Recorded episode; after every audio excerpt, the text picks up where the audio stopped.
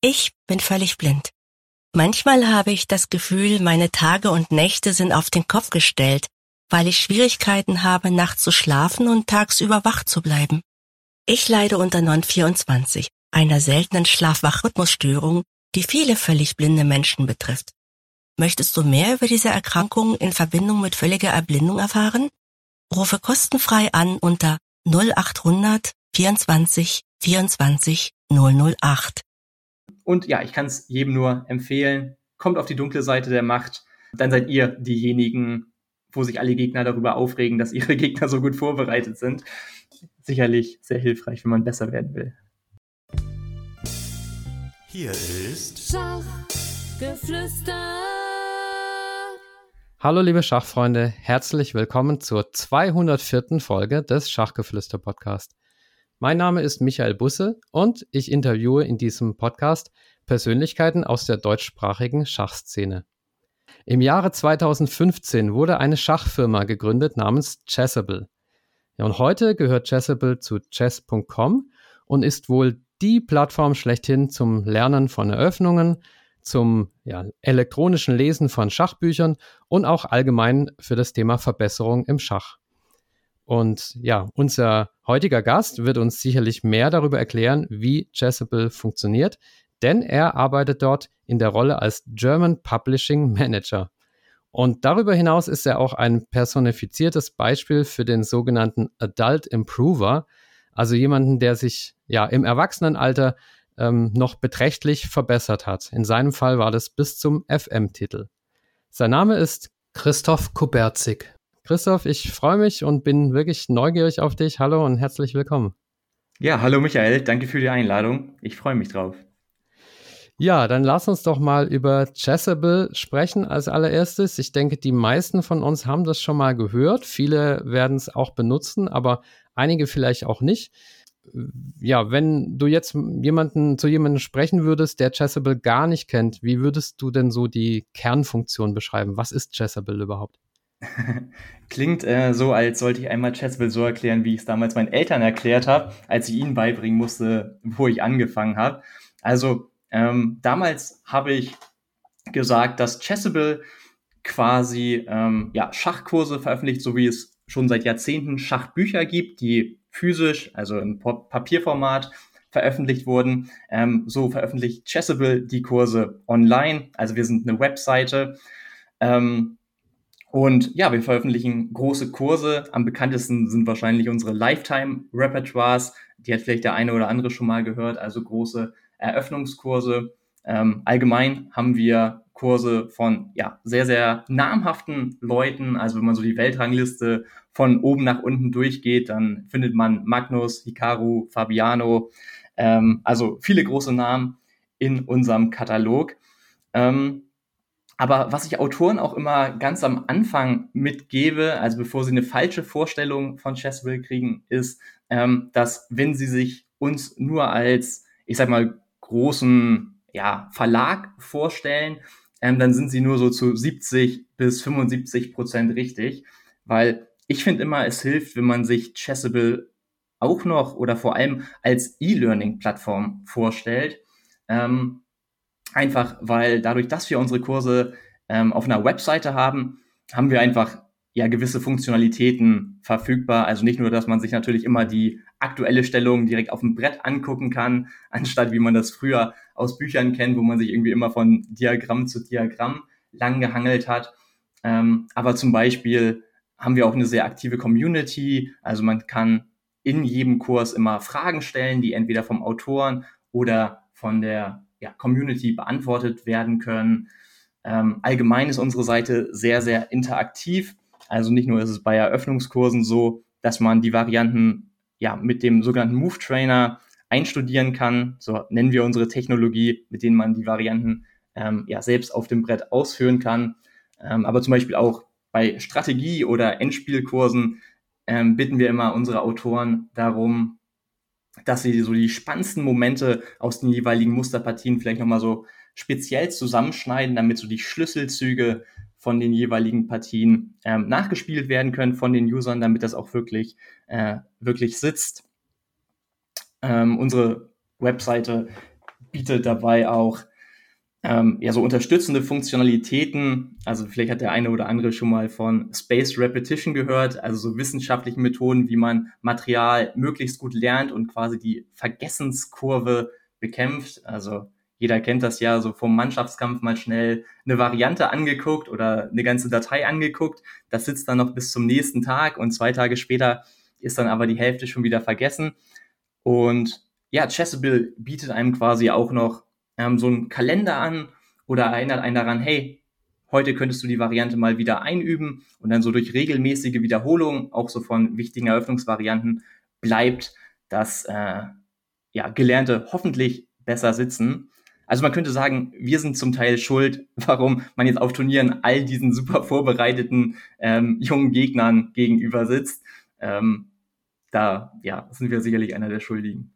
Ja, schuldig im positiven Sinne. Und ich denke, man muss das einfach mal ja sich anschauen, um eine Vorstellung äh, davon zu bekommen. Ähm, du hast zwei Begriffe genannt, die ich auch hätte nochmal, nach denen ich hätte nochmal fragen wollen, und das würde ich gerne vertiefen, nämlich dieser Move Trainer und diese Idee von Spaced Repetition. Ich glaube, das bildet ja so ein bisschen das Her äh, technische Herzstück von, von Chessable und war, war ja auch der der Anfang so, ne, dass man sich ein Repertoire zusammenstellt und das dann wiederholt. Kannst du die, die, das nochmal ein bisschen ausführen, wie das genau funktioniert? Ja, also Move Trainer heißt wirklich einfach nur, dass die User gebeten werden, die Züge selbst auf dem Brett auszuführen. Also nicht nur, dass man passiv die Züge konsumiert, vorgesetzt bekommt.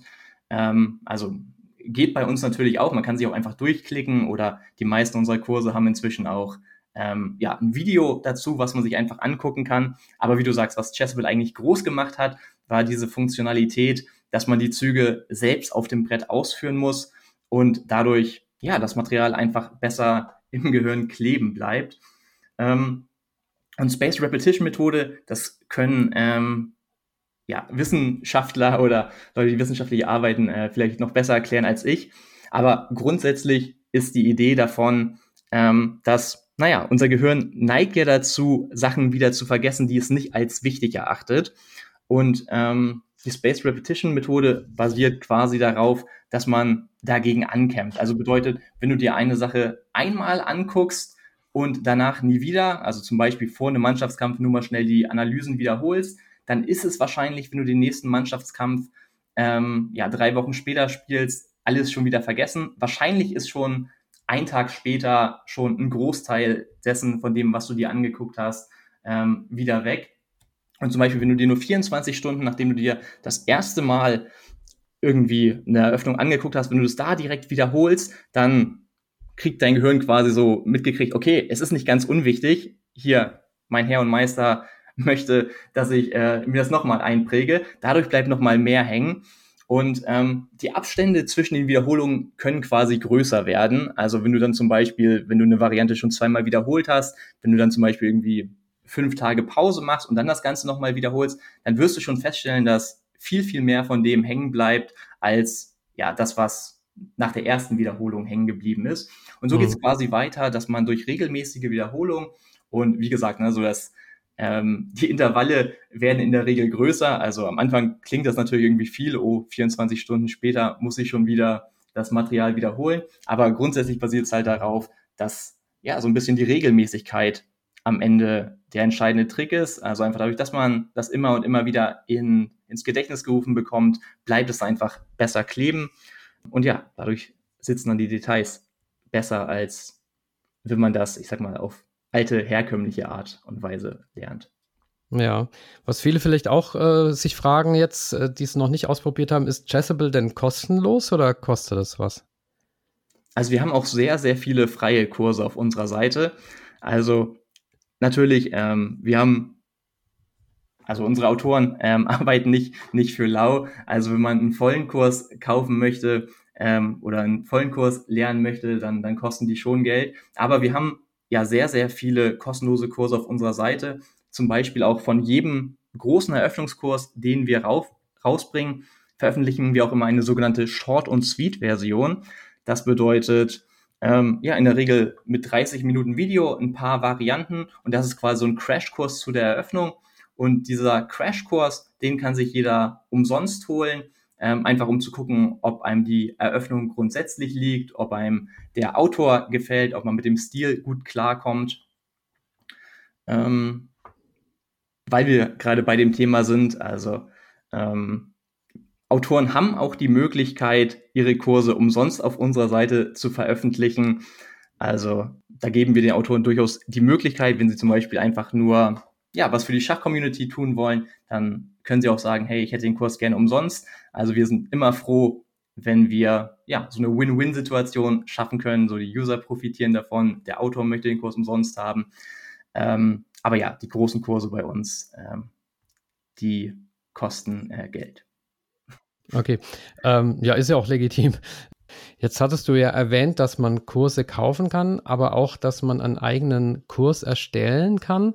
Ähm, wie funktioniert das denn jetzt? Also wenn ich zum Beispiel sage, ich will mich, äh, ich will jetzt eine, zum Beispiel die englische Eröffnung lernen, aber ich will keinen Kurs kaufen, sondern will mir selber ein Repertoire zusammenstellen, geht das auch? Das geht auch. Also ja, vom, vom technischen her ähm, findet man eigentlich direkt auf unserer Startseite. Ich habe Chessable jetzt gerade nebenbei nicht geöffnet, aber wenn man da so das, das Menü durchforstet, dann sollte man relativ schnell die Funktion kreiere einen neuen Kurs ähm, finden. Und dann gibt es quasi zwei Möglichkeiten. Also man kann das Repertoire auf Chessable selbst erstellen. Also da muss man quasi ein Analysebrett öffnen, die Züge eingeben, wie man das halt so kennt, und dann kann man das einfach im Kurs abspeichern. Das ist sicherlich eine sehr intuitive Art, wie man so einen Kurs erstellen kann. Man kann natürlich auch Kommentare dazu schreiben, die typischen Schachsymbole, Ausrufezeichen, Fragezeichen dazu setzen. Also die äh, Funktionalität ist gegeben. Aber man kann zum Beispiel auch, wenn man schon fertige PGN-Dateien hat, also PGN ist ja das normale Format, sage ich mal, wie Schachdateien ja von einem Gerät zum anderen in der Regel transferiert werden. Also wenn man zum Beispiel schon fertige PGN-Dateien zu einer Eröffnung hat, kann man die auch einfach importieren. Also wenn man da auf unserer Seite ist, dann müsste der Button mit Importieren auch ja relativ schnell im Menü gefunden werden. Und solche Details dann, ob zum Beispiel der Kurs aus weißer Sicht oder aus schwarzer Sicht gelernt werden kann, das kann man dann alles im Admin-Panel des Kurses angeben. Also im Großen und Ganzen ist ähm, ja so das, das Kerngerüst, glaube ich, schon sehr intuitiv, wenn man sich einmal mit den nötigen Funktionen vertraut gemacht hat. Hm. Jetzt ist ja Chessable quasi veröffentlicht auch viele Bücher, also so auch diese ganzen Klassikerbücher, ne, wie ähm, 100 End Endgames You Must Know und so weiter, die kann man auch alle sich als Chessable-Kurs kaufen. Ähm, hat das ausgedruckte Schachbuch denn überhaupt noch einen Wert? Für euch wahrscheinlich nicht. Die Frage hast du gestellt, nicht ich. ähm, also Nein, wir ähm, werden natürlich physische Schachbücher nicht komplett verdrängen. Also es ist ja immer auch eine Frage davon, was für eine Art Lerntyp man ist. Also ich muss zugeben, ich habe auf unserer Plattform schon sehr, sehr häufig von Leuten gehört, die immer gesagt haben, ach, ohne physisches Buch in der Hand könnte ich Schach gar nicht lernen. Und dann sind sie zu Chessable gekommen und jetzt ist es genau umgekehrt. Also jetzt sind sie so an den Luxus gewohnt, äh, gewöhnt, dass sie immer das, ja, immer die Brettstellung die sie sich angucken wollen, so direkt halt auf dem Brett sehen, dass sie halt mit unserem Move Trainer die Züge wirklich äh, gut einüben können, stellen fest, dass das ganze Material viel besser sitzen bleibt als ähm, bei, ja, ich sag mal, herkömmlichen Büchern. Aber es ist natürlich immer eine Frage des Lerntyps. Also ich selbst, ähm, also ich habe natürlich viele Chessable-Kurse, die ich mir angucke, aber ich selbst habe auch noch, ähm, ich sag mal, richtige Bücher in meinem Bücherregal stehen, einfach der Abwechslung halber. Also ich glaube, das kann ich hier ruhig zugeben. Ähm, aber ich glaube schon, dass Chessable auf jeden Fall das Lernen im Schach deutlich vereinfacht im Vergleich zu, ja, zu, zu physischen Büchern, gerade wenn es um so Themen wie Eröffnung geht.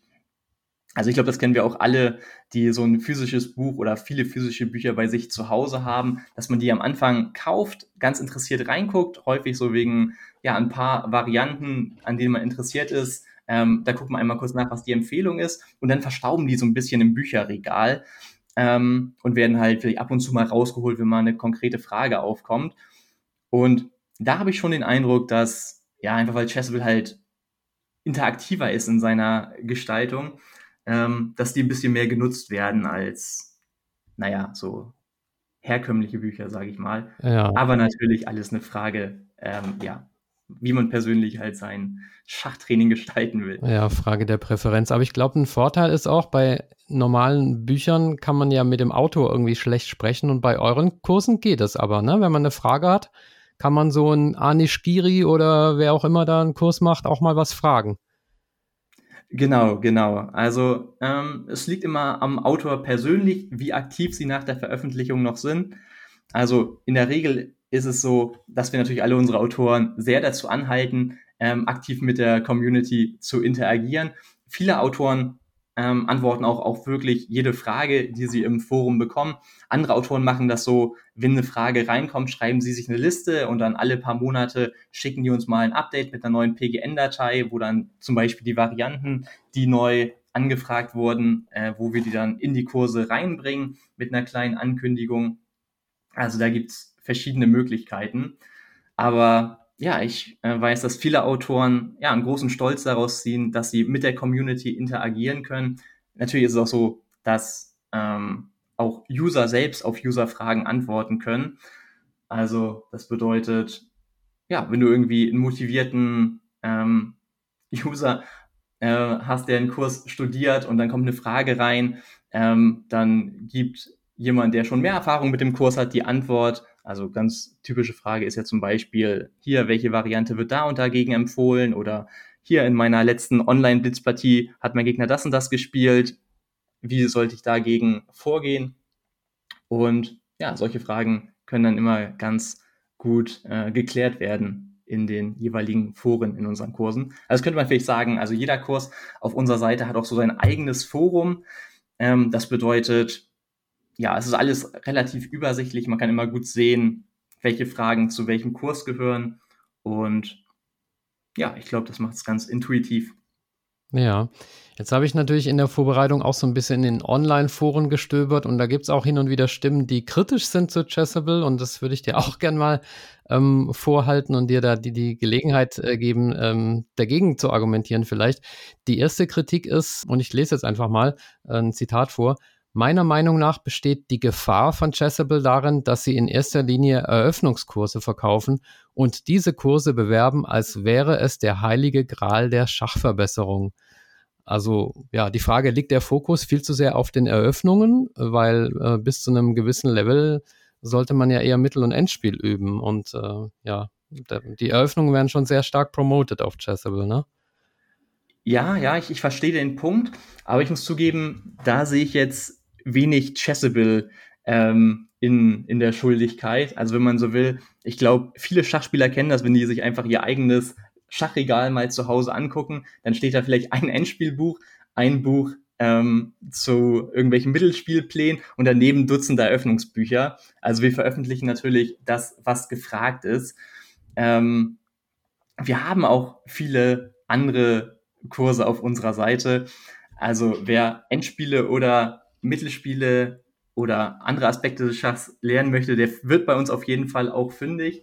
Ähm, aber dass wir so viele Eröffnungsbücher veröffentlichen, ja, das liegt einfach daran, dass sie ähm, so gefragt sind und das war, glaube ich, auch vor ähm, ja, ein paar Jahrzehnten schon so, dass viele Leute halt hauptsächlich einfach Eröffnungsbücher gekauft haben, einfach weil sie an den neuesten Trends zur jeweiligen Eröffnung interessiert sind oder man muss ja auch sagen, also so Endspiel- oder Mittelspielbücher ähm, die haben vielleicht eine längere Halbwertszeit, so im Sinne von, klar, so die Endspiel-Universität muss auch ab und zu mal ähm, ein Beispiel updaten, wenn die Table-Base einen neuen Gewinn findet in einer Stellung, wo man vorher dachte, das ist Remis. Ähm, aber Eröffnungstheorie entwickelt sich natürlich auch einfach viel schneller weiter als ja, Endspieltheorie oder in Mittelspielbüchern, da geht es dann ja auch häufig gar nicht um die konkreten Züge, sondern um die generellen Ideen. Und die sind natürlich auch Jahrzehnte später immer noch genauso wichtig ähm, wie am Anfang, auch wenn die Engines da vielleicht dann auch Verbesserungen gefunden haben. Ähm, aber von daher ähm, sehe ich da eigentlich kein großes Problem. Also wie gesagt, wir haben auch viele andere Kurse auf unserer Seite. Ähm, und ich glaube, es muss sich keiner schlecht fühlen, wenn er zu 90 Prozent Eröffnungsbücher im Regal hat oder halt zu 90 Prozent Eröffnungskurse auf Chessville. Ich glaube, das, ja, das Problem kennen viele Schachspieler. Ja, macht auch mehr Spaß, irgendwie Eröffnung zu trainieren als andere. Ja, das kriegt man halt auch, auch aufs Brett, ne? Also, ja. Ja, wenn genau. ich Turmendspiele studiere, dann denke ich mir so, oh, irgendwann könnte ich das mal aufs Brett kriegen. Aber wenn ich mir eine Eröffnung angucke, weiß ich, okay, so innerhalb der nächsten vier Blitzpartien ist die Eröffnung wahrscheinlich direkt dabei. Ähm, ja, es ja, gibt einem das Gefühl, was beeinflussen zu können irgendwie. Ja, ist ja auch wahr, ne? Also man muss natürlich auch nochmal dazu sagen, dass ähm, Eröffnungskurse, also oder gute Eröffnungskurse, die trainieren natürlich auch nochmal viel mehr als nur die ersten Züge an und für sich. Also gerade bei Eröffnungskursen, die irgendwie tief gehen, oder wir haben zum Beispiel auch viele Eröffnungskurse auf unserer Seite, die besprechen nochmal irgendwie typische taktische Motive oder typische Pläne, die das Mittelspiel angehen, typische Manöver, solche Sachen. Und naja, wenn man diese Kapitel dann durchgeht oder halt längere Varianten im, im Kurs durchgeht, dann lernt man ja so viel mehr als nur die Eröffnung an und für sich, sondern ähm, auch alles, was man fürs Mittelspiel quasi braucht. Ja. Von daher, ich glaube, ähm, also das ist ja auch so ein, so ein, typischer Kritikpunkt, den man häufig hört, so man soll nicht zu viel Zeit ähm, ja mit der Eröffnung verschwenden, weil es nur irgendwie das Auswendiglernen von Zügen ist. Aber wir sind ja nicht mehr, ich sag mal, in den 80ern oder so. Also wer Schachbücher noch von damals kennt, der weiß wirklich, da war der Job von einem Autoren einfach Material zusammenzutragen. Also damals sahen ja wirklich Eröffnungsbücher einfach so aus, dass die Züge unkommentiert waren, einfach ein Haufen Partien, die von Großmeistern in den Varianten gespielt waren, waren da halt irgendwie zusammen ja, zusammengeschmissen, vielleicht mit ein bisschen Analyse vom Autor selbst. Aber da war es halt der Job von einem Autoren, ja, dieses Zusammentragen ähm, zu machen. Und heutzutage ist ja der Job von einem Autoren, der ja einen Eröffnungskurs schreibt, viel eher die Ideen des Ganzen zu vermitteln. Also es ist ja so leicht inzwischen ähm, gute Varianten zusammenzustellen, weil die Engines so stark sind. Von daher hat sich da auch die Rolle der Autoren so sehr gewandelt, dass ein Eröffnungskurs, der einem wenig über die Pläne beibringt, ja, ist einfach ein schlechter Kurs. Ähm, und da, ja, kann ich auch äh, mal sehr sicher sagen, sowas würden wir auf unserer Seite nicht veröffentlichen. Ja. Jetzt hast du schon wieder was vorweggenommen, was ich eigentlich fragen wollte mit dem Auswendiglernen. Aber macht nichts. Ähm, da muss ich mich jetzt hier ein bisschen durchscrollen äh, durch die Fragen. Ja, wenn ich äh, trotzdem noch mal was dazu sagen kann. Also weil tatsächlich erst nach dem letzten Mannschaftskampf, den ich äh, gespielt hatte, da hat mein Gegner im Bericht, den er hinterher geschrieben hat, mich als typischer Chessable Auswendiglerner oder so bezeichnet. Also kann gut sein, dass ich da mit meinem Chessable-Hoodie gesessen habe beim Mannschaftskampf. Von daher, ich, ich verstehe, woher das kommt. Aber ich finde, das ist irgendwie so ein Vorurteil, ähm, was einfach nicht stimmt. Also ja, so vor 30 Jahren, wenn du Eröffnungsbücher studiert hast, konntest du vielleicht wirklich wenig damit machen, als die Zugfolgen einfach auswendig lernen, einfach weil so wenig Erklärungen dabei waren. Aber heutzutage, wenn du moderne Eröffnungskurse ähm, studierst, geht's halt so sehr um die Pläne, die da hervorgehoben werden, ähm, dass ja, also ich, ich habe immer den Eindruck, solche Aussagen kommen vor allem von Leuten, die noch nicht so viel auf Chessable trainiert haben, die vielleicht auch aufgrund dieser Vorurteile so ein bisschen Abstand nehmen von der Seite. Aber es ist wirklich viel mehr als das reine Auswendiglernen. Ähm, von daher bin ich froh, dass ja, das Thema einmal hier aufkam. Ja. Jetzt haben wir viel über Chessable als Tool zum Verbessern gesprochen. Mich interessiert jetzt natürlich auch Chessable als Unternehmen noch und dann natürlich auch deine eigene Rolle. Ähm, ja, wie viele Mitarbeiter hat äh, Chessable denn eigentlich und wo ist euer Sitz, eure Zentrale? Ja, das ist tatsächlich eine gute Frage. Also damals, als Chessable noch äh, in, na, ich sag mal, ein eigenständiges Unternehmen war oder als wir noch nicht zu Chess.com gehört haben, da hat man in den All-Hands-Meetings immer sehr genau mitbekommen, wie viele Leute da gearbeitet haben. Und seit wir zu Chess.com gehören, ist es wirklich äh, gar nicht so leicht zu sagen, wie viele Leute jetzt zu Chessable gehören ähm, und wie viele insgesamt zu Chess.com. Beziehungsweise es wäre einfach zu sagen, ähm, für jemanden, der die Zahlen mal, mal recherchieren würde, aber das habe ich jetzt ehrlich gesagt nicht gemacht. Ja, und die Zentrale ist in London, glaube ich, ne? Oder es war, es hieß auch mal Barcelona, also da bin ich jetzt. Ja, also insgesamt ist unser Team tatsächlich weltweit verteilt. Ähm, wir haben ein Büro in Barcelona, das ist wahr. Wir haben auch ein, ähm, ja, Coworking Space in London, einfach weil da ja doch nochmal ähm, mehr als eine Person aus dem Chessable-Team arbeitet. Aber tatsächlich ähm, ist der Großteil des Teams in der ganzen Welt verstreut, was das Zusammenarbeiten ähm, ja sehr spannend macht, weil man auch so viele Leute aus so vielen Ländern kennenlernt. Von daher, ich glaube, es ist ganz gut, dass wir Büros haben. Also ich glaube zum Beispiel auch ab und zu wird in Barcelona mal ein Video aufgenommen. Also bei den meisten unserer Kursen ist es so, dass die Autoren sehr froh sind, dass sie von zu Hause ihre Kurse aufnehmen können. Aber wenn zum Beispiel ein Autor eine starke Präferenz hat, dass er das gerne ja, in, in Barcelona machen würde, dann ähm, ist das in Ausnahmefällen auch möglich. Ich muss zugeben, ich muss gerade aufpassen, dass ich mich hier nicht um Kopf und Kragen rege, äh, rede, weil ich tatsächlich nicht weiß, wie häufig noch in Barcelona aufgenommen wird. Ich weiß, das war früher häufiger und einfach aufgrund der Reisekosten, ähm, ja, sollte das, glaube ich, immer, immer weniger werden. Aber also lange Rede, kurzer Sinn, hat Vorteile, dass wir noch ähm, ja, zum Beispiel das Büro in Barcelona haben, aber eigentlich ist das Team in der ganzen Welt verteilt.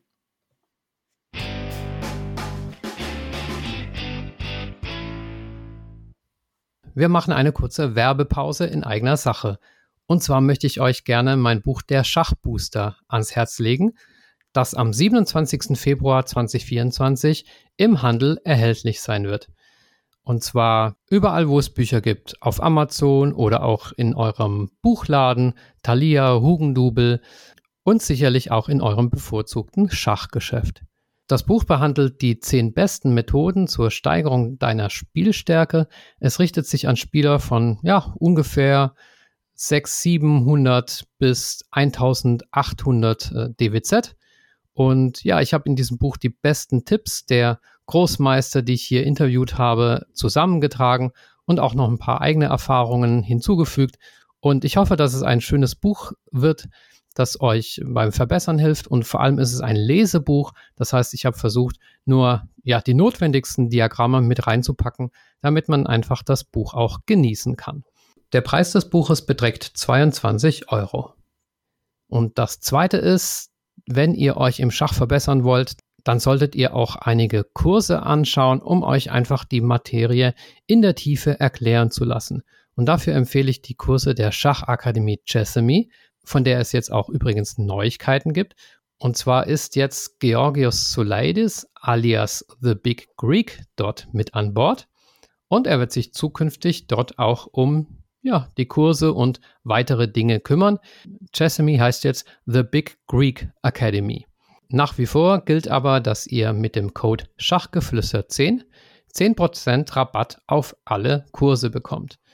Und als neuesten Kurs kann ich euch empfehlen 40 Lektionen von Josephine Heinemann, der weiblichen Großmeisterin und Nationalspielerin, zum Thema Abtausch im Mittelspiel.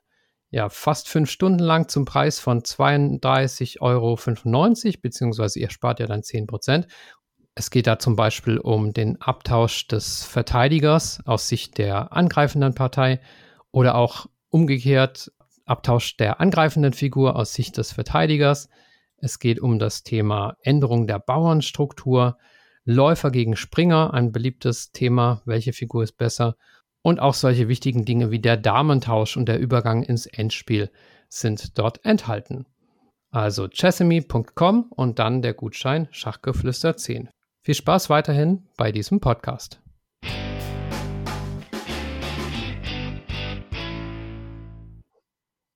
Und nochmal zur Geschichte. Also 2015 wurde es ja gegründet und dann 2019 von der äh, Play Magnus Group äh, gekauft.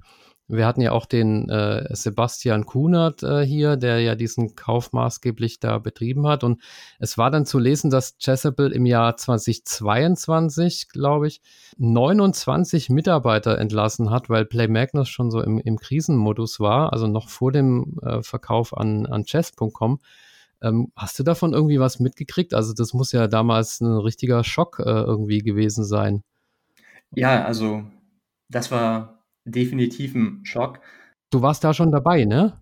Genau, ich bin jetzt seit zweieinhalb Jahren bei Chessable, deswegen ähm, ja, als ja, als mehrere Leute entlassen äh, werden mussten, ja, da hat es auch äh, einige erwischt, mit denen ich auch sehr eng zusammengearbeitet habe. von daher, ja, ähm, war auf jeden Fall für uns, für uns alle ein Schock. Also ähm, in der Pandemie ist natürlich Chessable auch sehr gewachsen. Das heißt, da wurden viele Leute eingestellt und ja. Schwierig drüber zu sprechen wahrscheinlich, ne? weil was soll man sagen? Ne? Man findet es halt als Mitarbeiter nicht so gut, aber äh, Glück für dich, dass, dass du sozusagen nicht betroffen warst. Ja, ja, also auf jeden Fall. Also damit gerechnet äh, hat natürlich in dem Moment äh, keiner. Ja. Hast du Einblick in, in so die wirtschaftlichen Verhältnisse jetzt? Äh, oder weil ich hatte mal auf Twitter gefragt, ja, wann, also Chess24 wurde ja jetzt vor ein paar Tagen abgeschaltet, ne, von, von Chess.com und dann hatte ich auf Twitter mal gefragt, ja, wann ist es mit Chessable soweit? Aber da haben, alle gesagt, nee, nee, Chessable verdient doch Geld. Äh, hast du da Einblick? Ist das so? Verdient Chessable Geld oder ist es, äh, ja. Ja, also ich weiß nicht, wie viel ich ähm, hier im Podcast sagen kann. Also ein paar Einblicke habe ich natürlich. Also Chessable, ähm, ja, also kann man vielleicht schon so direkt sagen. Also wir sind bestimmt einer der Gründe gewesen, warum Chess.com die Play Magnus Group äh, aufgekauft hat. Von daher, nee, wir sind auf jeden Fall profitabel. Ähm, deswegen, da müssen sich Leute keine Sorgen machen. Chessable bleibt bestehen und wir sind auch noch fleißig am Wachsen. Von daher, jeder, der da irgendwie eine Befürchtung hat, den kann ich beruhigen. Ja. Okay, ich dachte damals immer so, äh, Chess.com hat halt Chess24 gekauft, ne? Und dann halt noch die paar Sachen, die da so dran gepflatscht waren. Aber dann war wohl Chessable der, da der Grund oder der Hauptgrund. Ist auch interessant.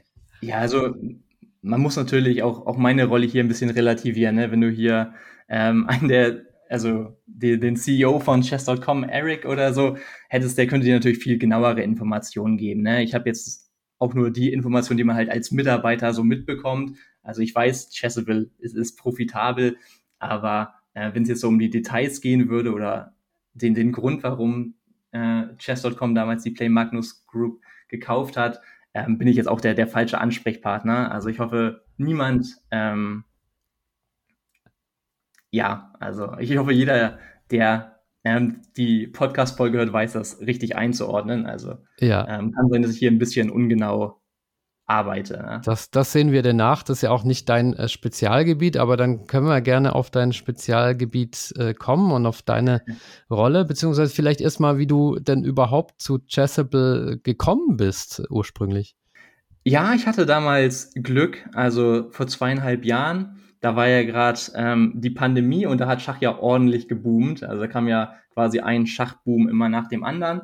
Ähm, und deswegen hat Chessable ja äh, damals ähm, viel eingestellt. Das Team ist, ist groß gewachsen. Und ich war damals gerade mit meinem Wirtschaftsinformatikstudium fertig. Ähm, und ja, meine Motivation, irgendwas in dem Bereich zu machen, war zu dem Zeitpunkt relativ begrenzt. So nach Jahren des Studiums dachte ich, nee, muss jetzt nicht sein. Vor allem auch, weil ich zu der Zeit schon ähm, als Schachcoach ein bisschen gearbeitet habe und ich habe einfach festgestellt, im Schach zu arbeiten, das macht mir viel mehr Spaß. Also ähm, viel mehr Spaß, als ich mir das jemals von einem anderen Job hätte vorstellen können. Und dann habe ich tatsächlich einfach mal auf ganz doof Schach und Jobs gegoogelt. Also beziehungsweise meine Freundin hat mich tatsächlich einfach so auf, auf den Trichter gebracht. Also ich war irgendwie so in meinem Hamsterrad damals drin, so von meinem Studium, dass ich wahrscheinlich selbst gar nicht auf die Idee gekommen wäre. Aber meine Freundin hat halt so gefragt, ja, warum guckst du nicht mal, ob es nicht in der Schachwelt irgendwelche Jobs gibt? Und dann habe ich die Stellenausschreibung bei Chessable gesehen. Und ja, so kam das eine zum anderen und seitdem bin ich da. Und du hattest auch schon verschiedene berufliche Stationen da, ne? Also es ist jetzt nicht deine erste. Wel welche waren das denn? Ja, also am Anfang ähm, habe ich als Editor bei Chessable angefangen. Ähm, das ist tatsächlich ja eine Rolle, wie ganz viele bei uns gestartet sind. Äh, soweit ich weiß, sogar unser äh, CEO oder jetzt Head of Chessable, Gerd van der Velde. Also als Editor bist du quasi der, der konkret die Kurse auf unsere Seite bringt. Bedeutet, naja, wie der Name schon sagt, so man editiert die Kurse, dass sie schön aussehen, äh, strukturiert sie, alles, was halt so dazu gehört. Und dann nach einem halben Jahr bin ich dann ähm, Publishing Manager geworden, zuerst von einem der englischen Teams. Aber das war tatsächlich relativ kurz. Wir haben gerade das Thema angeschnitten vor äh, den vielen Entlassungen.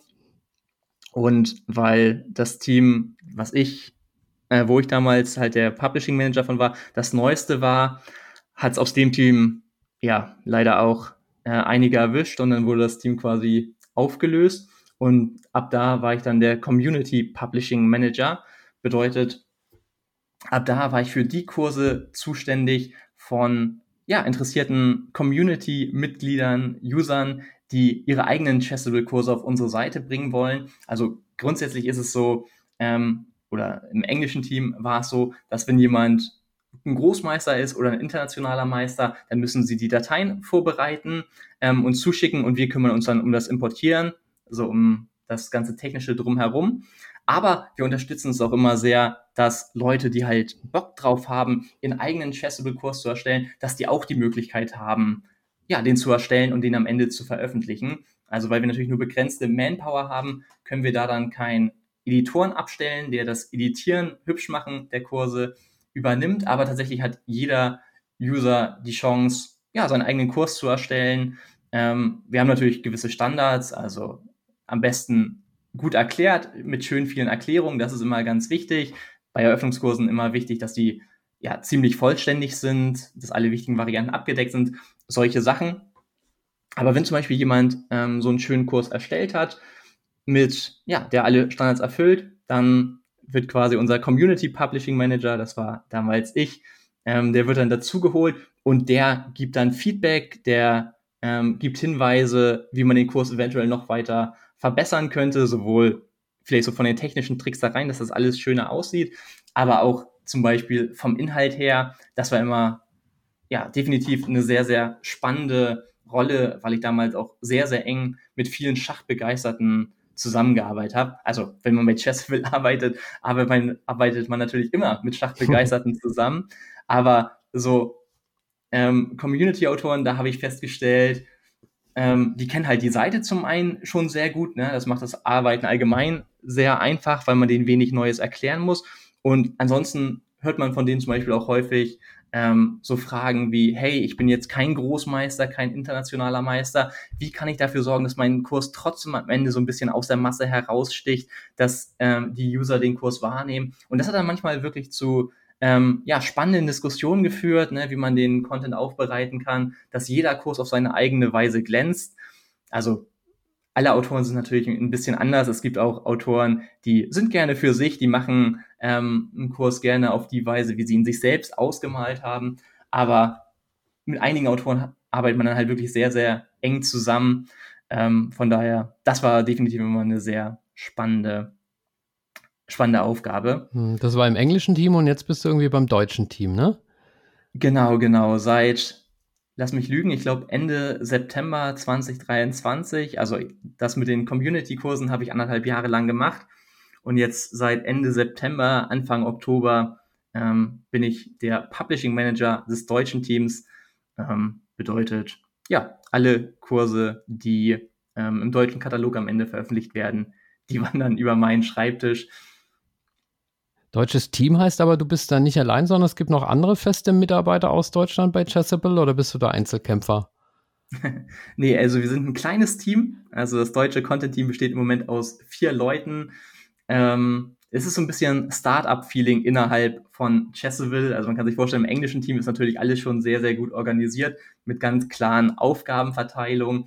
Ähm, Im deutschen Team, da macht jeder häufig so mehrere, äh, mehrere Sachen aber wir haben zum Beispiel eine Person, die ist hauptsächlich für die Videos zuständig, fürs Schneiden, fürs Briefen von den Autoren, wenn es so um die Aufnahmen von den Videos geht. Ähm, wir haben eine Übersetzerin bei uns im Team. Ähm, wir haben einen Haupteditor bei uns im Team, der die meisten Kurse importiert.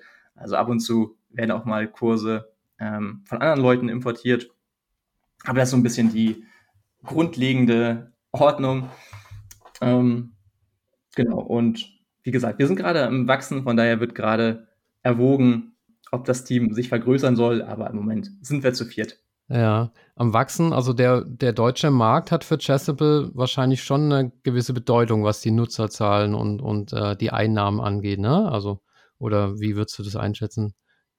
Ja, also deswegen wurde das deutsche Team quasi gegründet. Also natürlich hat der deutsche Markt viel Potenzial. Wir haben viele deutsche Schachspieler, beziehungsweise äh, deutschsprachige Schachspieler, muss man ja sagen. Also Österreich, Schweiz, die wollen wir hier mal nicht vergessen. Ähm, und nee, genau, von daher, ähm, das Potenzial ist da. Also auch im deutschsprachigen Raum ist natürlich in der Pandemie ähm, viel Neues dazugekommen, viele neue Spieler dazugekommen, die sich auch im Schach verbessern wollen. Ja. Von daher. Wie kann man denn so einen Kurs jetzt, Entschuldigung, ich wollte dich nicht. Nee, alles gut, alles gut. Wie kann man denn jetzt so konkret so einen Kurs bei euch einreichen, wenn man sagt, ich habe da jetzt was Schönes gebaut, das würde ich gern freischalten oder vielleicht sogar verkaufen? Ähm, schreibt man dir da eine E-Mail oder wie funktioniert das? Genau, am einfachsten ist es, wenn man mir einfach eine äh, E-Mail schreibt. Also mein Nachname ist ein bisschen komplizierter, aber grundsätzlich ist meine E-Mail-Adresse christoph.kubelzik.chess.com. Da kann man mich ähm, ja immer schnell erreichen, wenn man irgendwelche Fragen in, in so einer Art hat. Also im Deutschen ist es auch nochmal ein bisschen unkomplizierter als im Englischen, wobei, naja, da geht es auch ähnlich zu. Ähm, also grundsätzlich ist es im Englischen so, dass ähm, irgendwann, weil naja, man kann sich vorstellen, ja, sehr, sehr viele User haben Kurse erstellt und sie alle wollten die Kurse am Anfang veröffentlichen. Irgendwann war es ein bisschen zu viel, zu viel zum Handeln und deswegen wurde irgendwann ähm, quasi so eine kleine technische Hürde eingebaut, dass ähm, nur Pro-User, also wir haben quasi auch so ein Premium-Feature auf unserer Seite, was nochmal so spezielle Funktionen freischaltet, ähm, aber dass quasi nur Pro-User, wenn sie so einen Kurs erstellt haben, den Submit, also den Einreichen-Button ähm, im ja, Admin-Panel vom Kurs klicken können. Aber das war eher so ein bisschen praktischere Gründe, warum wir das eingeführt haben. Einfach weil, naja, ansonsten wäre die Masse an Kursen zu viel gewesen. Aber wenn zum Beispiel jetzt jemand sagt, hier, ich habe einen geilen Kurs erstellt, bin aber kein Pro-User auf Chessable, ja, derjenige kann mir natürlich trotzdem eine Nachricht schreiben und dann werden wir natürlich auch trotzdem alles tun, um den Kurs am Ende zu veröffentlichen. Also das soll kein Grund sein, ähm, ja, nicht ein Superkurs auf unsere Seite zu bringen. Von daher meldet euch gerne, wenn ihr Schachautor werden wollt. okay, und du selber hast ja auch schon Kurse veröffentlicht, die du jetzt an der Stelle gerne mal kurz erwähnen kannst. Oh ja, ich hatte schon gehofft, dass ich hier schamlos meine eigenen Kurse promoten kann. ähm, inzwischen habe ich zwei, oder je nachdem, wie man zählt, könnte man auch sagen drei. Also ich habe einen ähm, Kurs zum Grünfeld-Slawisch-Hybrid das ist quasi slawisch mit G6, also wenn man gegen das Damengambit D4, D5, C4, C6, später mit Springer F6 und G6 spielt. Das ist eine Eröffnung, die ich ja seit geraumer Zeit für total unterschätzt halte. Und dazu habe ich Ende 2022 ähm, den deutschen Kurs, glaube ich, ra rausgebracht und dann im Januar den englischen oder andersrum. Ähm, also den Kurs kann man ein- oder zweimal zählen, je nachdem, wie man möchte. Und äh, vor kurzem ist dann das Schwarzrepertoire quasi komplettiert worden mit meinem Taimanov-Kurs, also ein Sizilianisch-Kurs, ähm, ja, gegen erstens E4, der, ja, quasi einem damit eine komplette Waffe gegen alle weißen Eröffnungen an die Hand gibt. Also was äh, viele Leute glauben, ist, dass ich die Kurse quasi auf Arbeitszeit erstellen kann, aber ähm, tatsächlich bin ich da, naja, wie jede andere Person auch oder jeder andere Autor auch, dass ich die Kurse in meiner Freizeit erstellt habe. Also leider Gottes besteht mein äh, Job nicht darin, Schachkurse zu erstellen, sondern ja, eigentlich ist Publishing Manager sein mein Hauptberuf. Aber ich habe so viel Spaß daran, Schachkurse zu erstellen, dass ich inzwischen ja zwei relativ große selbst veröffentlicht habe. Jeder davon hat mich ungefähr ein Jahr gekostet. Also ähm, steckt sehr, sehr viel Liebe drin. Ähm, ja, ist ja auch gut, wenn man die andere äh, Rolle oder die andere Brille auch mal einnimmt. Hast du denn auch Kontakt zu äh, irgendwelchen äh, Stars? Also du hast vorher erwähnt, dass auch die Weltklasse schreibt. Jetzt bist du ja im deutschen Team, aber wer sind denn so die, die deutschen äh, bekannten Namen, äh, die auf Chessable Kurse veröffentlichen, ähm, mit denen du vielleicht auch zu tun hast? Ähm, ja, also einmal allgemein, ich glaube, so von allen Publishing-Managern, gerade auch weil ich halt anderthalb Jahre für die Community-Kurse zuständig war, habe ich wahrscheinlich äh, den wenigsten Kontakt zu den absoluten Weltstars. Aber zum Beispiel im deutschsprachigen Raum, da haben wir jetzt ähm, den zweiten Teil von Markus Ragas, ähm, erstens E4 Lifetime Repertoire in Planung, also quasi ein komplettes Weiß-Repertoire, was wir in zwei Teile aufgeteilt haben. Da ist der erste Teil bereits auf unserer Seite rausgebracht und jetzt wollen wir im Laufe des Jahres quasi sein E4-Repertoire beenden. Dann haben wir letztes Jahr zum Beispiel von Falco Bindrich ähm, ein erstens D4-Repertoire rausgebracht. Ähm, genau, von daher, wir haben auch im Deutschen einige große Namen auf unserer Seite. Also würde jetzt wahrscheinlich zu weit gehen, jeden Autor hier einzeln hervorzuheben und ich würde auch sicherlich einigen Autoren Unrecht tun, wenn ich sie jetzt nicht nennen würde. Deswegen verzichte ich mal darauf. Aber ja, wer interessiert ist, äh, einfach mal zu gucken, wer, welche Autoren wir so auf unserer Seite haben, dem kann ich nur empfehlen, einfach tatsächlich mal chessable.com zu besuchen. Und dann kann man zum Beispiel im Shop auch einfach nach deutschen Autoren filtern. Und ich glaube, dann kriegt man einen ganz guten Eindruck darüber, wen wir so auf unserer Seite haben. Die Filterfunktion wollte ich sowieso, das hatte ich vorher vergessen, wollte ich auch noch erwähnen, auch beim Thema Kosten. Ne? Da kann man zum Beispiel nicht nur nach Sprache filtern, sondern auch nach äh, kostenlosen Kursen und äh, äh nach äh, Partiephasen und also das, äh, das empfiehlt sich auf jeden Fall. Ich hatte gedacht, dass du jetzt vielleicht Christoph Silecki nennst, weil der also ähm, auch immer wieder so im, im, äh, im englischsprachigen Podcast als einer der Star-Autoren von Jezebel äh, benannt wird mit seinem Keep It Simple Repertoire. Das ist ja sehr berühmt. Aber das mhm. ist auf Englisch wahrscheinlich, oder? Ja, also wir haben auch im deutschen Katalog schon Kurse von Christoph. Also wie gesagt, ich kann hier äh, im kurzen Podcast, also so kurz ist es ja nicht, aber ich kann nicht allen Autoren äh, ihren gebührenden Respekt hier, ähm, wie sagt man, zukommen lassen. Aber ja, Christoph Silecki, natürlich auch ein großer Name und ein toller Autor. Ich hatte gerade bei der Frage hauptsächlich an, ich sag mal, Weltklasse-Spieler gedacht oder starke Großmeister gedacht, aber Christoph natürlich ein super Schachlehrer und große Schachpersönlichkeit. Also wir sind sehr froh, dass wir ihn auf Chessable haben, ganz ja, klar. Ist ja auch ein EM immerhin. Und ähm, wir hatten im Vorfeld auch darüber gesprochen, dass ihr so einen äh, Wettbewerb ausgeschrieben habt, der sich auch an so Kursautoren gerichtet hat. Äh, create, create Your Own Course oder so ähnlich. Magst du darüber was erzählen? Ja, das ist tatsächlich ein Thema, was mir sehr am Herzen liegt. Also gerade in meiner alten Rolle als Community Publishing Manager ähm, hat das natürlich viele ja, neue Autoren äh, mir zugespült, also viele Leute, die Bock drauf hatten, einen eigenen Chessable-Kurs zu erstellen. Und grundsätzlich machen wir das einmal im Jahr oder haben wir es in der Vergangenheit äh, immer einmal im Jahr gemacht, dass wir so einen Wettbewerb ausgeschrieben hab, haben, wo es dann auch ordentlich Preisgeld zu gewinnen gab. Ähm, in der Vergangenheit gab es das nur im Englischen. Jetzt für den Wettbewerb 2023 hatten wir quasi unabhängige Wettbewerbe in englischer Sprache, spanischer Sprache und deutscher Sprache. Und quasi, ja, in jeder Sprache gab es Preisgeld ähm, für den besten Kurs, für den zweitbesten Kurs und für den besten ähm, Beginner-Kurs, äh, Anfängerkurs. Sorry, manchmal falle ich ins Englische. Das ist leider der Fluch, wenn man immer äh, ja, auf Chessville äh, auf Englisch reden muss.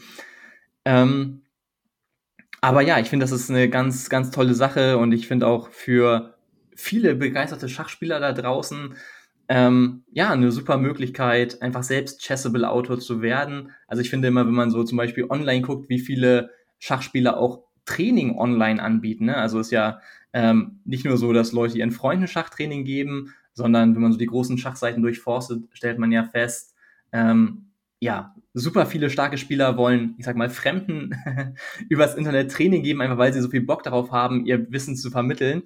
Und ähm, das gleiche kann man quasi auch in einem Chessable-Format machen. Also so ein Kurs, der ist dann halt natürlich nach der Veröffentlichung ein fester Bestandteil äh, unseres Katalogs. Ja, man äh, kriegt immer neue Leute zugespielt, äh, die dann vom eigenen Wissen profitieren. Also ich bin sehr, sehr froh, dass wir das machen. Und ähm, natürlich für die, die am Wettbewerb teilnehmen, ist natürlich auch die Chance auf das Preisgeld lukrativ. Also ich glaube, dieses Jahr gab es für den ersten Preis ähm, im Deutschen 2500 Euro Preisgeld. Von daher, ähm, ja, kann sich jeder mal äh, überlegen, ob er da nächstes Jahr vielleicht mitmachen möchte oder dieses Jahr mitmachen möchte. Ja, und die glücklichen Gewinner, habt ihr die schon verkündet oder kommt das noch? Also tatsächlich jetzt während der Aufnahme, ähm, also die, die Sieger stehen fest und wahrscheinlich wird die Verkündung der Sieger in den nächsten ein, zwei Tagen feststehen. Also wenn die Folge hier live geht, dann werden die Sieger ähm, schon bekannt äh, gegeben worden sein. Also gewonnen hat, das kann ich dann jetzt ja an dieser Stelle sagen, ähm, Fiedemeister Martin Kreuzer, der ja einen tollen Kurs namens Killerzüge erstellt hat. Also abgesehen vom Preisgeld ähm, hat er quasi auch die Ehre, dass Josephine Heinemann, also Nationalspielerin und auch Chessable-Autorin, dass die den Kurs präsentiert. Ähm, und ja, freut mich sehr für Martin, dass er ähm, den Wettbewerb gewonnen hat. Also auch er ist schon seit vielen Jahren Chessable-User, hat auch nicht zum ersten Mal am äh, Create Your Own Course-Wettbewerb teilgenommen. Und ja, dieses Jahr hat er den deutschen Wettbewerb gewonnen. Von daher nochmal Glückwunsch an dieser Stelle ähm, an ihn. Ja, dann auch von meiner Seite Glückwunsch. Und dann habe ich auch noch gesehen, dass ihr auch ähm, über dieses äh, Create Your Own Course hinaus habt ihr noch äh, so Awards ausgeschrieben für das Jahr 2023, also bester Eröffnungskurs, bester Autor und so. Und soweit mhm. ich weiß, kann man da immer noch wählen auf chessable.com slash vote. Ähm, hast du da schon mal reingeguckt? Hast du auch gewählt? Hast du einen Favoriten? Ich habe reingeguckt, aber ich dachte mir, als ja, Mitglied des Teams möchte ich lieber nicht abstimmen. Deswegen kann ich tatsächlich gar nicht so genau sagen, wer da gerade zur Auswahl steht. Aber ja, für jeden, der auf Chessable aktiv ist, ist das sicherlich eine, eine schöne Möglichkeit, auch Autoren zu zeigen, dass man ja ihre Arbeit zu schätzen weiß. Also ich finde, das ist allgemein ein schöner Vorteil von Chessable. Also als Autor, wenn man dann einfach gesagt bekommt durch irgendeinen Kommentar auf der Plattform, hey, ich genieße deinen Kurs, ja, ich habe viel dabei gelernt. So quasi das, das Beste, was einem als Autoren passieren kann. Von daher, unabhängig jetzt vom Wettbewerb, ähm, kann ich jedem nur empfehlen, ja, wenn euch ein Kurs gefällt, lasst es den Autoren gerne wissen. Also da freut man sich immer sehr drüber. Aber genau, was die Chessable Awards angeht, das ist ja quasi natürlich nochmal eine besondere Ehre, wo je nach Kategorie ähm, Kurse ja, ausgezeichnet werden können und natürlich auch nochmal eine schöne Möglichkeit, Autoren ja, zu zeigen, dass man ihre Kurse äh, so sehr mag. Also ein Plädoyer zum Feedback geben, das ist immer gut. Und ich glaube, das schönste Feedback, das hattest du ja am, am, Anfang auch erwähnt, ist, wenn man irgendwie mitbekommt, dass der eigene Kurs dann auch in Partien am Brett von irgendwelchen anderen Spielern äh, verwendet wird. Also da, und das gibt's ja auch, äh, hast du da Beispiele? Ähm, also wenn nicht, dann ziehe ich die Frage zurück, aber hast du da Beispiele dafür, dass das schon mal in Turnierpartien vorgekommen ist, dass, dass man, dass irgendwie äh, quasi eine Chessable-Linie jetzt äh, bekannt geworden ist oder sowas? Ja, also gibt Beispiele dafür. Ich kann jetzt leider keinen meiner eigenen Kurse damit promoten, weil mein Taiwanov-Kurs so frisch veröffentlicht ist. Und naja, Grünfeld-Slawisch ist jetzt nicht unbedingt die beliebteste Eröffnung auf Weltklassenniveau. Aber zum Beispiel, ähm, ich hoffe, ich spreche seinen Namen richtig aus, aber Abhimanyu Mishra, yeah. ähm, also jüngster Großmeister der Welt seiner Zeit, ähm, der ist zum Beispiel dafür bekannt geworden, dass er mit Weiß damals, als er Großmeister geworden ist, fast ausschließlich Sam Shanklins erstens D4-Repertoire gespielt hat. Ähm, ich weiß, er hat auch Sam Shanklin selbst irgendwann mal die Anekdote erzählt, dass es für ihn, für ihn ein Albtraum war, als er mal mit Schwarz gegen ihn gelost wurde, weil er auf einmal gegen sein eigenes Repertoire antreten musste.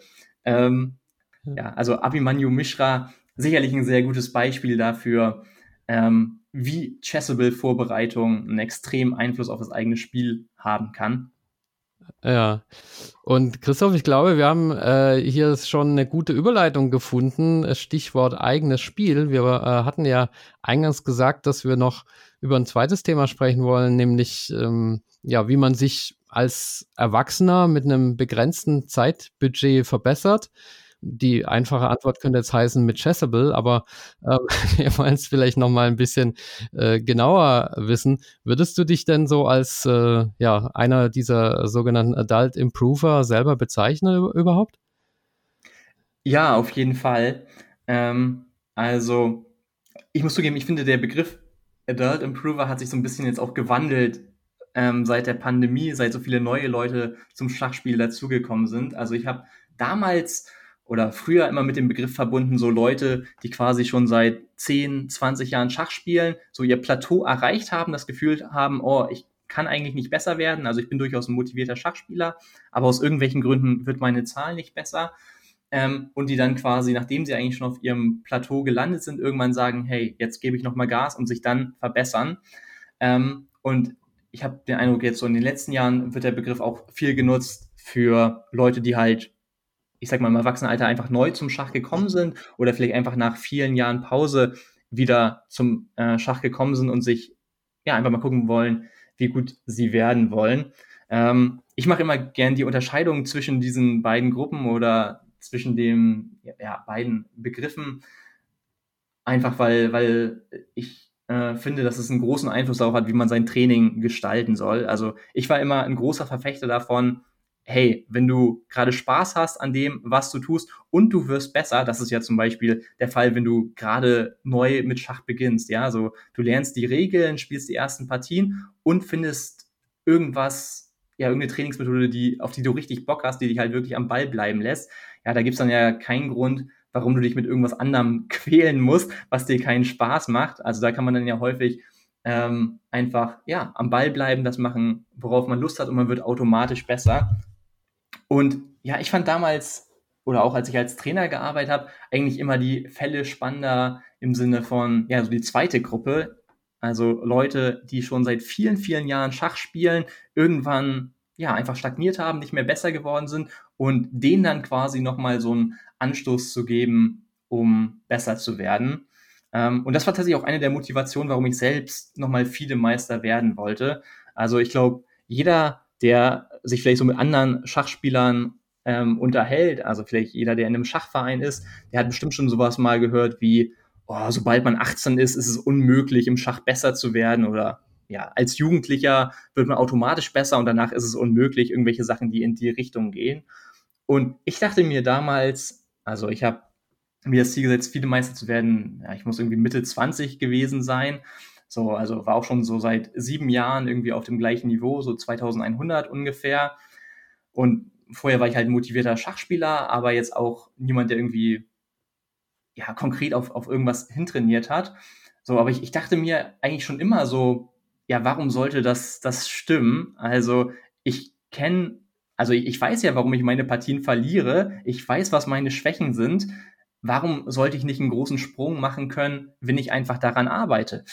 Und so kam das dann quasi. Also das richtige Training hat dann quasi 2017, glaube ich, begonnen, wo ich mir dann wirklich ja so buchstäblich eine Liste geschrieben habe, so das sind meine Schwächen da und daran muss ich arbeiten. Das habe ich getan.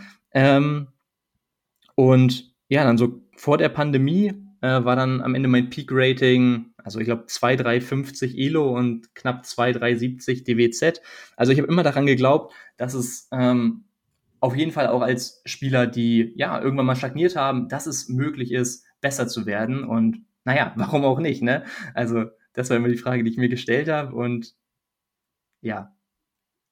Ja, ist auf jeden Fall beeindruckend und ich glaube, es gibt gar nicht so furchtbar viele äh, Positivbeispiele, ne, die, die tatsächlich so ein Rating-Plateau dann nochmal äh, richtig überwunden haben. Da stellt sich natürlich jetzt die Frage tatsächlich, wie hast du das gemacht, ganz konkret?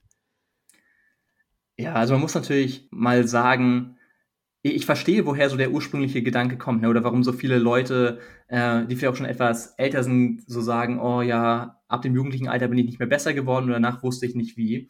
Also in den letzten Jahren hat sich natürlich auch die Möglichkeit des Schachtrainings immens verbessert. Also Chessable ist natürlich relativ neu, was dazu kommt, aber auch ansonsten ein, so einfach, dass man starke Engines zur Verfügung hat, um seine eigenen Gedanken gegen zu checken, ähm, ist natürlich super, super viel wert. Eröffnung lernen viel, viel einfacher als sagen wir mal vor 20 Jahren oder so.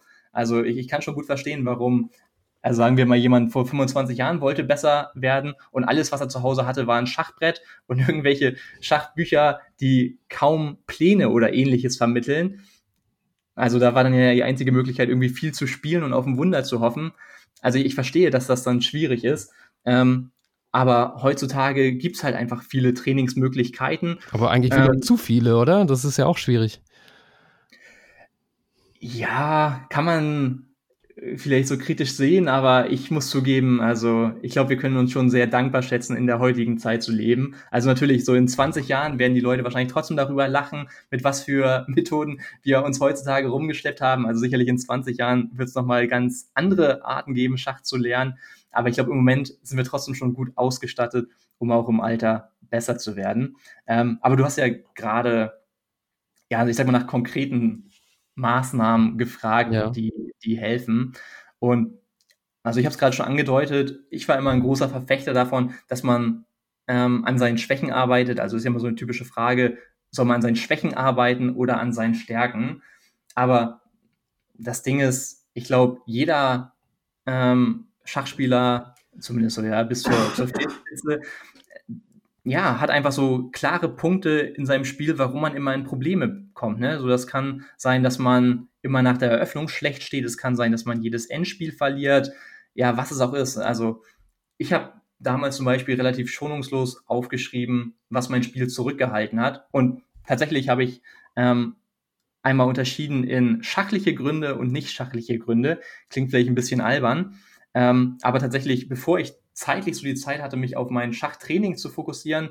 Ähm, ja, war irgendwie eine stressige Zeit für ein paar Monate. Da habe ich mir zumindest mal vorgenommen, all die nicht schachlichen Gründe, die mich zurückhalten, ja, also die aus meinem Leben zu verbannen. Also ich habe zum Beispiel damals festgestellt, ja, wenn ich irgendwelche Open mitgespielt habe, da ähm, also war mir der soziale Aspekt immer wichtig, aber es hat dann halt auch dazu geführt, dass man irgendwie abends sehr, sehr lange mit irgendwelchen Leuten unterwegs war und dann an, am nächsten Tag völlig übermüdet, ja, und unvorbereitet da war. Und ich habe mir damals gesagt, und ich glaube, das ist eine gesunde Haltung für jeden, ja, Adult Improver, der, ich sag mal, stagniert hat. Also, wenn man sich nur um 100 Punkte im Erwachsenenalter verbessert, ist das natürlich schon eine enorme Leistung, ne? Also, ich weiß, jeder hat irgendwie immer so hohe Ziele, oh, ich möchte noch unbedingt einen Titel oder jemand mit 1700 möchte noch unbedingt die 2000 haben, weil das so eine schöne gerade Zahl ist. Aber man muss natürlich mal ganz klar sagen, sich, sich um 100 Punkte zum Beispiel zu verbessern im Erwachsenenalter ist eine tolle Leistung. Ne? Mhm. Und da ist Optimierung eigentlich ja ein ganz, ganz wichtiger Bestandteil davon. Ne? Also wenn man immer quasi nur mit halber Kraft spielt, weil man sich selbst geschädigt hat, also sei es durch schlechte ja, schlechten Schlaf, also dass man einfach falsch an solche Partien rangeht. Ähm, ja, man, man handicapt sich selbst und dann wird es halt auch schwierig mit der Verbesserung. Und ja, also wie gesagt, bei mir war das damals irgendwie ein Punkt so auf der linken Seite der Liste mit den nicht schachlichen Gründen, ja, dass ich mehr, ja, mit mehr Schlaf ans, ans Brett gehen wollte. Ich war immer ein Kandidat für Zeitnot. Ähm, auch da habe ich mich hinterfragt, so was sind eigentlich die Gründe, warum du immer so in Zeitnot kommst. Ähm, also Zeitnot hat mich quasi durch meine ganze Schachkarriere begleitet. Ich glaube, die Gründe dafür waren immer ein bisschen unterschiedlich. Ähm, aber da kann sich, glaube ich, auch jeder Zeit- und Kandidat einfach mal fragen, so was sind eigentlich so die tiefer gehenden Gründe, warum ich immer in Zeitnot komme und habe halt versucht, ja, einfach dagegen zu steuern. Ne? Und sei es sich zu sagen, so, ich mache jetzt hier pragmatischere Entscheidungen am Brett. Ähm, und das hat quasi schon geholfen. Ne? Also da habe ich schon festgestellt, okay, ähm, solche Sachen haben auf jeden Fall einen Einfluss.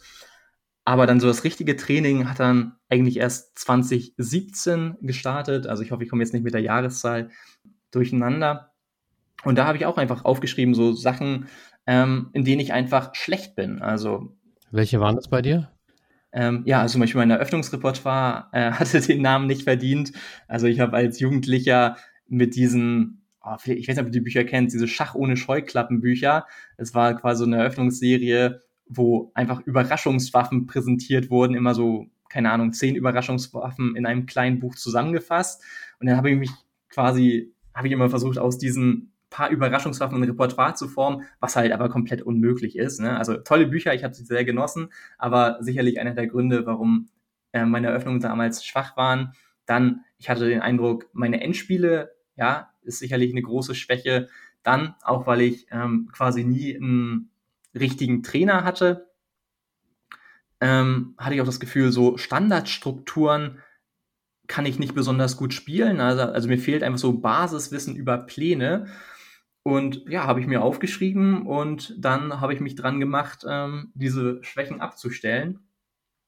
Und ja, ich muss zugeben, ich war fast erstaunt davon, wie schnell sowas einen Einfluss auf das eigene Spiel genommen hat. Also hm. je nachdem, was für eine genaue Schwäche man hat, ähm, ist es natürlich schwieriger oder leichter, sich zu verbessern. Aber gerade weil man ja in, in vielen, ich sag mal so, normalen Turnierspielern oder so normalen Vereinsspieler häufig relativ offensichtliche Schwächen eigentlich festmachen kann, ähm, ja, glaube ich, haben viel mehr Leute das Potenzial, ähm, ihre Zahl zu steigern, als, ja, als, als sie vielleicht glauben würden. Also klar, wenn jetzt gleichzeitig alle Menschen in oder alle Spieler in Deutschland um 100 Punkte besser werden, wird am Ende keiner seine Zahl verbessern. Aber das ist ja zum Glück auch kein Szenario, was ähm, ja was eintritt. Ja. Du hast ja erwähnt, dass du auch Trainer warst oder bist. Für wie sinnvoll hältst du es denn, sich einen Trainer zu besorgen, um sich nochmal zu verbessern? Weil du selber hast das ja offensichtlich alles alleine gemacht. Ja, also was ist, war schon die richtige Wortwahl. Also inzwischen ähm, bin ich kein Trainer mehr. Also so mit Vollzeitjob und Chessable-Kurse schreiben ist meine Zeit in der Regel schon sehr gut ähm, ausgefüllt. Nee, aber ich war hauptsächlich immer zu geizig, ähm, um mir einen Coach zu holen.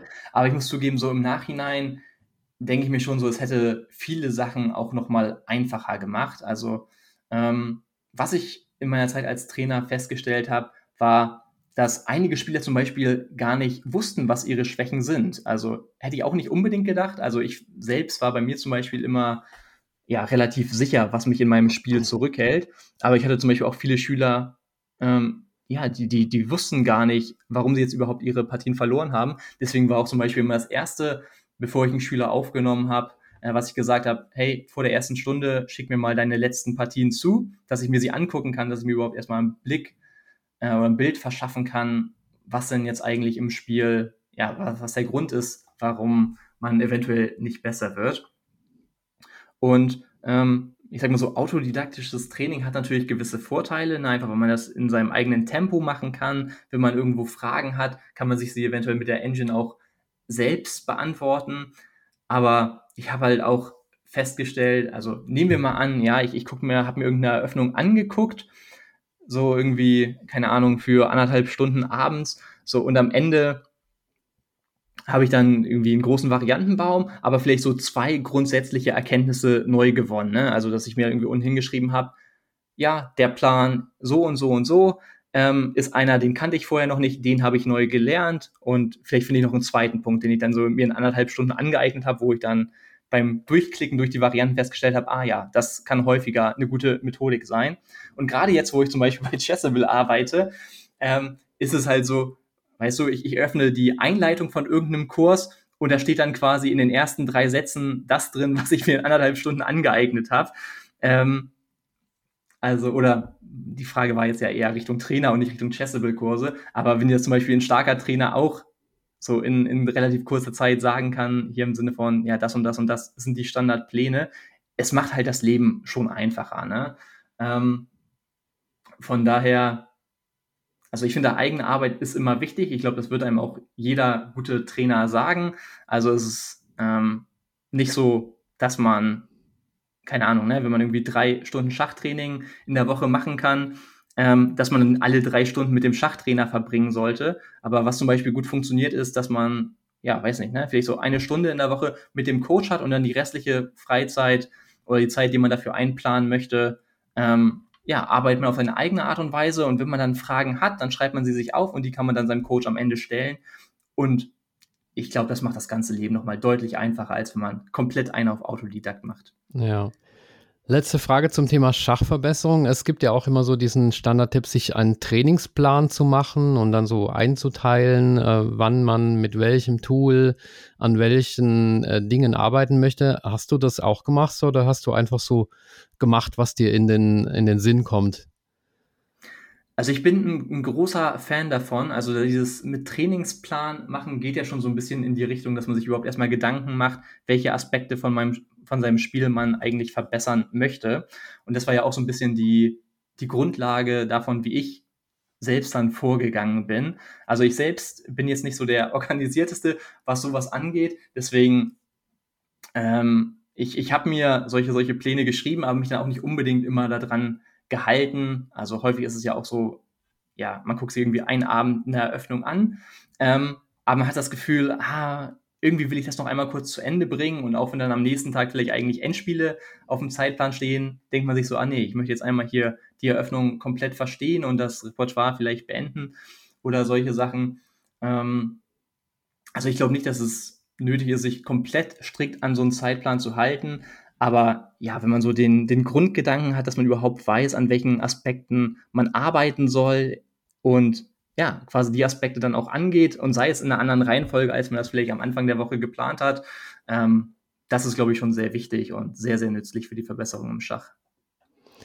Ja, hast du noch einen Verbesserungsratschlag? Sonst äh, würde ich allmählich zum Schluss kommen. Gibt es noch ein Geheimnis? Wahrscheinlich nicht. Oh, ja, also über Verbesserung im Schach ja, könnte ich ewig und drei Tage reden, so ungefähr. Also ähm, ich glaube, jeder Coach hat da so ein paar Standard-Mantras, die man, wenn die Gelegenheit kommt, irgendwie äußert. Aber es gibt jetzt nichts, was irgendwie in den Kontext reinpasst. Von daher Okay. Ja, aber jetzt hast du mich neugierig gemacht. Was, was meinst du mit Standard-Mantras? Ja, ach, also zum Beispiel so eine Regel, die ich mir, ich will nicht sagen ausgedacht habe, ne, aber es war zum Beispiel, ich habe festgestellt, dass viele von meinen Schülern Probleme in geschlossenen Stellungen haben. So, und ähm, dann habe ich irgendwann so die Regel aufgeguckt, hier, wenn du eine geschlossene Stellung hast, und die habe ich quasi auch nochmal anders definiert, als man das vielleicht in anderen Quellen kennt. Also ich habe immer gesagt, eine Stellung, wo beide Seiten höchstens eine halboffene Linie haben, ist eine geschlossene Stellung. Ist eine ja, vielleicht etwas komische Definition, ähm, die aber, also wer viel Training mit mir gemacht hat, der hat irgendwann die Sinnhaftigkeit des Ganzen verstanden. Ähm, aber es hatte so, so ein paar Implikationen. Ja? Und dann habe ich halt immer in geschlossenen Stellungen gesagt, so hier, wenn du einen einfachen Plan haben willst, als erstes guckst du, hat dein Gegner Bauernschwächen? So, die habe ich dann natürlich auch nochmal besonders definiert und kannst du die mit einem Plan angreifen? So, wenn nein, ja, dann guckst du Richtung Bauernhebel. Hast du gute Bauernhebel, die deine Stellung verbessern, also Bauernschwächen erzeugen? So, wenn du das zweite quasi auch nicht hast, also keine guten Bauernhebel, dann ähm, ist häufig ein einfacher Plan in geschlossenen Stellungen einfach Raumgewinn mit deinen Bauern, ähm, was häufig einfach nichts anderes heißt. Du ziehst die Bauern an dem Flügel, wo dein König nicht steht, nach vorne und das verbessert halt einfach deine Stellung automatisch. Und ja, ohne Kontext wirkt das vielleicht ein bisschen, bisschen bizarr, aber tatsächlich diese spezielle Definition auch von geschlossenen Stellungen hatte dann durchaus immer noch so ja, besondere Implikationen, wie man zum Beispiel Stellungen handhabt, wo noch gar keine offene Linie da ist, weil das kennt man ja dann zum Beispiel auch, ne, so gar keine Linie ist offen und Spieler haben das Gefühl, äh, okay, ich möchte jetzt bei erstbester Gelegenheit die Stellung öffnen, was ja auch kein falscher Gedanke ist, aber dann haben sie halt irgendwie die Stellung auf eine Art und Weise geöffnet, dass am Ende nur eine halboffene ähm, oder offene Linie da war, sodass die Stellung quasi am Ende immer noch geschlossen war, nur dass sie halt keinen der drei genannten Standardpläne umsetzen konnten. Also da steckt schon so ein bisschen eine tiefergründige Philosophie hinter. Aber ich kann mir gut vorstellen, so ohne Stellungsbeispiel ist ähm, ja das vielleicht ein bisschen verwirrend. Ja, und natürlich ähm, ja, habe ich das Rad jetzt auch nicht neu erfunden. Ja, nee, also das, äh, das ist ja das Schöne an einem Podcast, dass man ähm, das auch ohne Brett, glaube ich, doch ganz gut nachvollziehen kann, was du gesagt hast. Ja, also erstmal Respekt für deine spielerische Steigerung äh, natürlich und ähm, ja, ist natürlich auch wichtig zu betonen, dass es immer nur gelingen kann, wenn man, wenn man Spaß dabei hat, denke ich. Aber ähm, genauso viel Respekt natürlich für deine Arbeit bei äh, Chessable und ähm, ja, ich, ich nutze es auch. Ich bin, ich muss zugeben, was mich so ein bisschen davon abhält, ist, wenn man sich einloggt und dann äh, irgendwie angezeigt kriegt, hier ähm, 1200 offene Stellungen zu wiederholen. Das deprimiert mich manchmal so ein bisschen. Aber ich glaube, davon muss man sich frei machen und da, das kann man ja, glaube ich, auch einstellen, ne? dass man da ja, äh, genau, ein genau. weniger äh, abgefragt wird. Ne? Mhm, also als Mitglied vom Team kennt man das. Also ähm, mit meinem Account, ja, habe ich ja wahrscheinlich hunderte Chessable-Kurse verbunden. Und ich glaube, nach irgendwie einer Woche Arbeiten bei Chessable habe ich schon hier diese Meldung gekriegt, hier, du hast tausend Varianten zum Reviewen. Ähm, also irgendwann habe ich dann einfach angefangen, ja, viele Kurse zu archivieren. Also ich sag mal, für einen normalen User, der jetzt nicht jede Woche zwei, drei neue Kurse in seinen Account reingehauen bekommt, ja, hilft es sicherlich Kurse erstmal zu archivieren, die man nicht ah, studiert. Okay. Und tatsächlich, wie du gesagt hast, man kann in den Kurseinstellungen auch selbst zum Beispiel einstellen, in welchem Rhythmus man Varianten wiederholen möchte. Also die Standardeinstellung ist halt dieses Spaced Repetition. Also ich glaube, grundsätzlich ist es so, dass die erste Wiederholung nach 24 Stunden kommt, dann die zweite wird nach 48 Stunden angezeigt. Ich weiß nicht die genauen äh, Daten, aber ich sag mal, das ist halt schon, wenn man das so in der perfekten Form durchführen möchte, aber man kann zum Beispiel auch erstmal die Intervalle einfach ein bisschen abändern, dass das ein bisschen lockerer wird. Und man kann tatsächlich auch dazu einstellen, dass man das gar nicht über diese Space Repetition Methode macht, sondern zum Beispiel, ja, weiß nicht, ne, alle sieben Tage möchtest du einmal angezeigt bekommen, dass du eine Wiederholung machen möchtest. Und dann werden die Abstände zwischen den Wiederholungen zum Beispiel nicht immer größer, wie das bei Space Repetition läuft, sondern sie bleiben konstant. Also gibt es äh, Mittel und Wege, das, das auszuschalten. Aber ja, ich, äh, ich kenne das Problem. Ja, also sehr viele Möglichkeiten und äh, ich glaube, wir haben gehört, wie, ja, welche tolle äh, Ressource Chessable ist. Und äh, ja, jetzt kommt meine Schlussfrage, wie immer. Haben wir noch was Wichtiges vergessen oder willst du noch eine Botschaft loswerden? Puh, also ich glaube, wir haben ähm, ja über viele gute Themen heute geredet. Ich glaube, unser Marketing, Marketing-Team wäre böse, wenn ich nicht daran erinnern würde, dass Chessable eine 30-Tage-Geld-Zurück-Garantie hat. Also ihr könnt euch gerne einfach einen Kurs eurer Wahl kaufen und wenn er euch nicht gefällt, ja, dann schreibt ihr einfach unserem Support-Team und ihr kriegt euer Geld wieder. Also ähm, ja, da braucht man äh, keine Angst haben. Chessable kann man auf jeden Fall sehr entspannt austesten. Und ja, ich kann es jedem nur empfehlen kommt auf die dunkle Seite der Macht, ähm, dann seid ihr diejenigen, wo sich alle Gegner darüber aufregen, dass ihre Gegner so gut vorbereitet sind. Sicherlich sehr hilfreich, wenn man besser werden will. Alles klar, dann vielen Dank, Christoph. Mach's gut und ja, bis bald hoffentlich irgendwann mal. Mach's besser. Danke für die Einladung. Hat Spaß gemacht. Mir auch. Bis dann. Tschüss.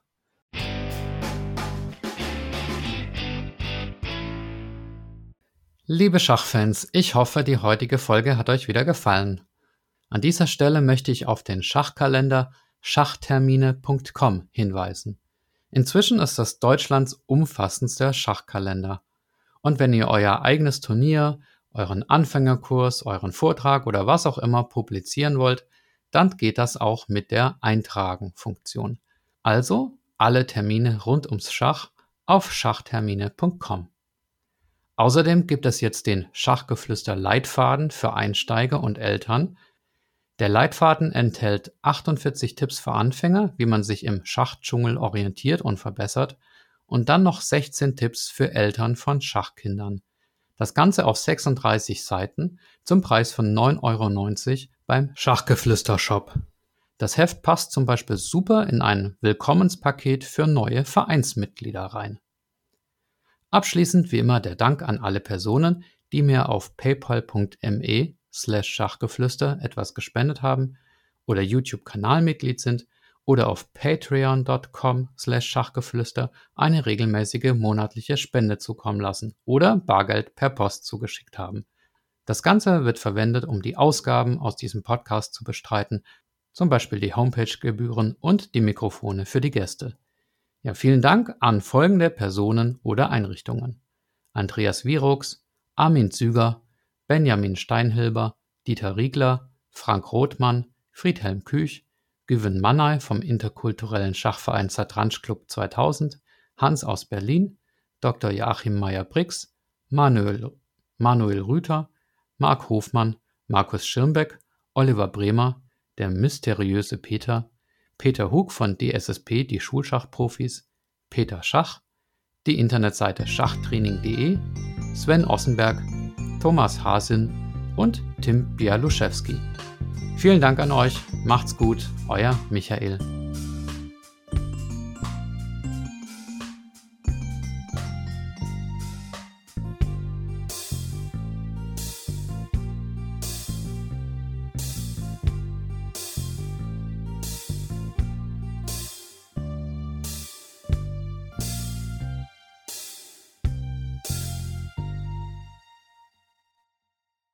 Ich bin völlig blind.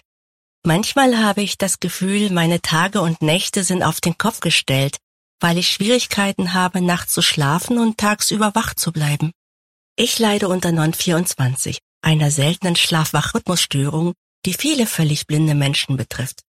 Möchtest du mehr über diese Erkrankung in Verbindung mit völliger Erblindung erfahren? Rufe kostenfrei an unter 0800 24 24 008. Schatz, ich bin neu verliebt. Was? Da drüben. Das ist er. Aber das ist ein Auto. Ja, eben. Mit ihm habe ich alles richtig gemacht. Wunschauto einfach kaufen, verkaufen oder leasen. Bei Autoscout24. Alles richtig gemacht. Wie baut man eine harmonische Beziehung zu seinem Hund auf? Puh, gar nicht so leicht. Und deshalb frage ich nach, wie es anderen Hundeeltern gelingt, beziehungsweise wie die daran arbeiten. Bei Iswas Dog reden wir dann drüber. Alle 14 Tage neu mit mir, Malte Asmus und unserer Expertin für eine harmonische Mensch-Hund-Beziehung, Melanie Lippisch. Ist was, Dog? Mit Malte Asmus. Überall, wo es Podcasts gibt.